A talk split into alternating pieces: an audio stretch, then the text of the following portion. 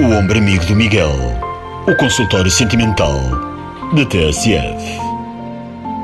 Olá, queridos ouvintes. O amor é uma estrada que vai dar uma rotunda jardinada e com uma fonte com repuxo. Por vezes é necessário brandar e dar a volta completa ao redondel e procurar com olhos golosos a saída perfeita para o itinerário que leva à paixão mais assolapada e à entrega física e nua dos dois amantes, que os torna um só.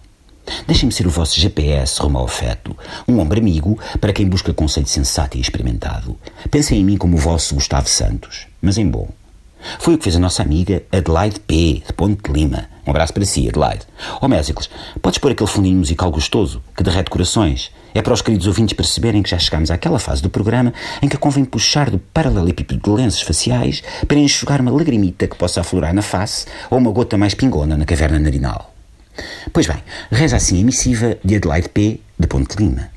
Querido Miguel, eu li no jornal desportivo que o PIB português cresceu 2,8% no primeiro trimestre deste ano.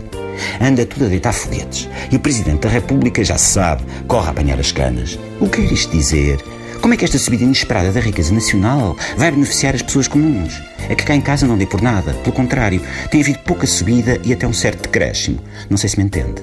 O meu esposo, o Micas, diz que anda estressado porque sofre pressões no trabalho para fazer um carrapito no cabelo como o Salvador Sobral e que isso falo murchar, ou seja, o falo murcha.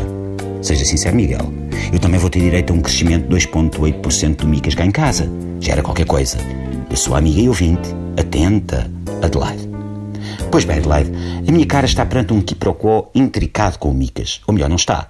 A amiga gostava de estar à ilharga do quiprocó do Micas, mas o Micas não tem colocado o quiprocó à sua ilharga. O meu conselho é a prática desportiva, algo a que eu chamo crossfit da paixão. Em que consiste? Tão somente em ouvirem juntos os economistas a explicarem coisas na televisão. Ao fim de cinco minutos, garanto-vos, estarão tão aborrecidos que perceberão que seca por seca mais valia estarem no leito conjugal a entregarem-se ao amplexo úmido da pulsão libidinosa. O ombro amigo do Miguel. O consultório sentimental da TSF.